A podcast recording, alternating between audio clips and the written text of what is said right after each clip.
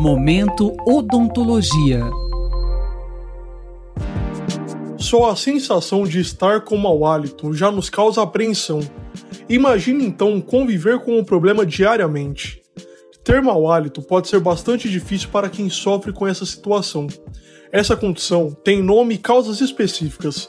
É a halitose.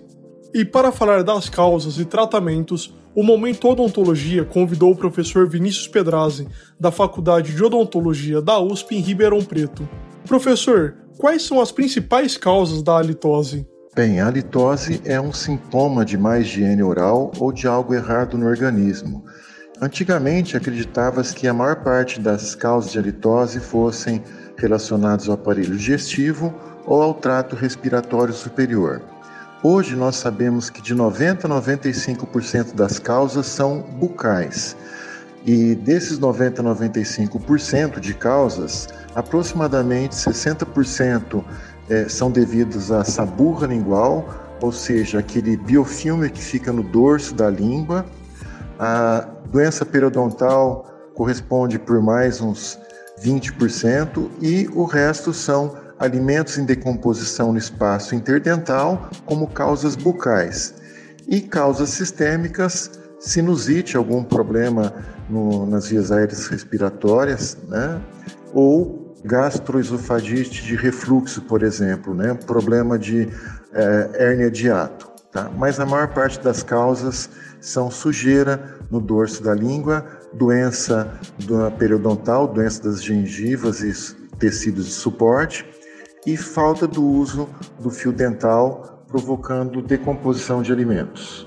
Como é o tratamento da litose? A gente diz que quando nós temos o agente etiológico, o agente causal conhecido, o tratamento é muito fácil. Em todos os casos, significa melhorar a higiene bucal. Então, usar higienizador de língua, pesquisadores estão colocando erradamente como raspadores de língua. O termo não é raspador, é higienizador de língua. Tem de ser feito com muito cuidado, sem pressão, tá? No caso da doença periodontal, tratamento com cirurgião dentista, com periodontista e usar o fio dental e escovar os dentes diariamente, rotineiramente, após cada refeição. Adicionalmente a isso, nós podemos também indicar uma grande ingesta de água. Tomar água o dia inteiro, para quem fala muito principalmente, é muito importante, porque a boca seca, ou o que a gente diz cheirostomia, é um estado fisiológico, não é uma doença, né? Ela provoca mau hálito pela decomposição de alimentos, microorganismos e também células epiteliais escamadas. Além do odor, quais outros sintomas podem aparecer? Boca seca, quando a gente percebe que a garganta está colando ou está com dificuldade na fonação, isso também é um indicativo que a gente pode estar tá com halitose, é o principal deles. Outro sintoma característico é sentir a presença de feridas na boca ou para quem é fumante, o próprio biofilme tingido aí seria um sinal, não um sintoma, mas um biofilme da, do dorso da língua tingido de uma cor acastanhada pelo cigarro, mas é basicamente isso, tá?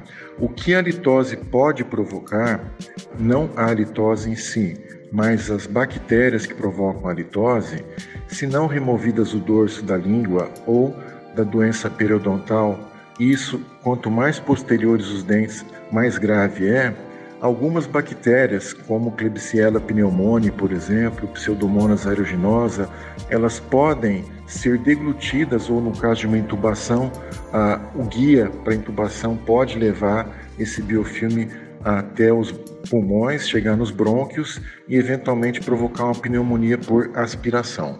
Como deve ser a higienização bucal para quem tem halitose? Lavar as mãos copiosamente com sabão ou sabonete, gastando aí 40 segundos para poder deixar as mãos bem limpas.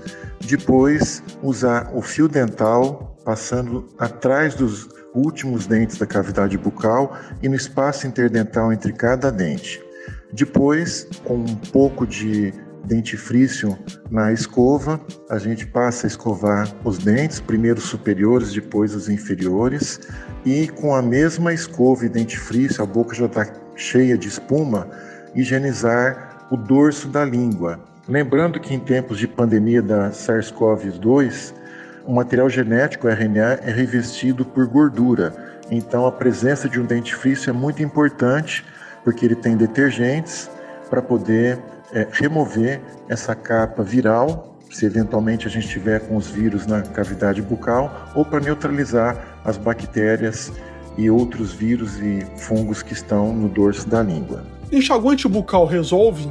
O enxaguante bucal nós temos duas classes. Aqueles que contêm cloreto de cetilpiridínio e clorexidina e dióxido de cloro, esses aí, por terem atividade bactericida, fungicida e virucida, eles vão combater a litose, sim, mas sempre depois que a gente fizer todos os passos anteriores: fio dental, higienização dental e do dorso da língua, tá? E existem alguns enxaguantes bucais que não têm um efeito bactericida, fungicida ou virucida. Então eles vão apenas mascarar o hálito. Então, alguns óleos essenciais, por exemplo, sem o álcool, eles têm um efeito mais de neutralizar o mau hálito do que combater a, a litose em si. Tá? É muito importante frisar que alguns enxaguantes bucais e alguns dentifrícios, algumas pastas né, de dente, eles têm na composição citrato de zinco ou, ou alguns compostos de zinco e esses compostos à base de zinco eles neutralizam o mau hálito.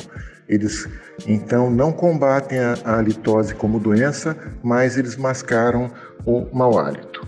Quando a halitose persiste, mesmo com tratamento, o que o paciente deve fazer? Se a halitose persistir depois que o paciente fizer o tratamento, aí o paciente deve procurar primeiro um cirurgião dentista, uma vez que, como eu disse, 90 a 95% das causas são bucais. Né? Se o cirurgião dentista eh, não conseguir controlar com todo o arsenal que a gente tem de conhecimentos e materiais odontológicos preventivos e correlatos, aí então o cirurgião dentista pode e deve encaminhar ou para um médico do trato respiratório, um otorrinolaringologista, ou para um gastroenterologista, tá? Mas a maior parte das vezes vai ser resolvido no consultório odontológico mesmo.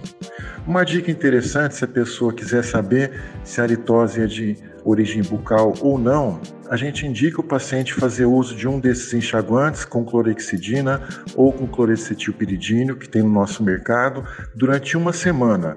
Usar após cada refeição e higienização dos dentes por uma semana.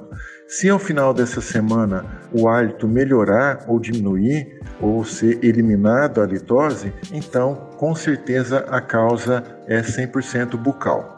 O que tem de novo em pesquisas sobre causas e tratamentos para a litose? Como novo sobre as pesquisas e tratamentos é a gente cada vez mais é, ter a certeza de que 95% das causas são de diagnóstico de competência e tratamento pelo cirurgião dentista, que a hidratação, a ingesta de água é muito importante para combater a litose, que é bom também alguns hábitos como quando for ingerir água, o último gole, fazer um bochecho e pode até engolir essa água depois. Isso ajuda a levar algumas imunoglobulinas da boca também para o resto do corpo. Né? Nós temos várias imunoglobulinas, várias células de defesa na cavidade bucal. De novo, nós temos que o uso de enxaguantes bucais ou de dentifrícios à base de zinco eles combatem o mau cheiro, o mau odor e também nós temos hoje diagnósticos mais precisos usando cromatógrafos gasosos, mas poucos dentistas ainda têm no consultório porque é muito caro. Nós acabamos de conversar com o professor Vinícius Pedrazzi, da Faculdade de Odontologia da USP em Ribeirão Preto, que falou sobre a halitose, o popular mau hálito. Até a próxima edição. Robert Siqueira para a Rádio USP. Momento Odontologia.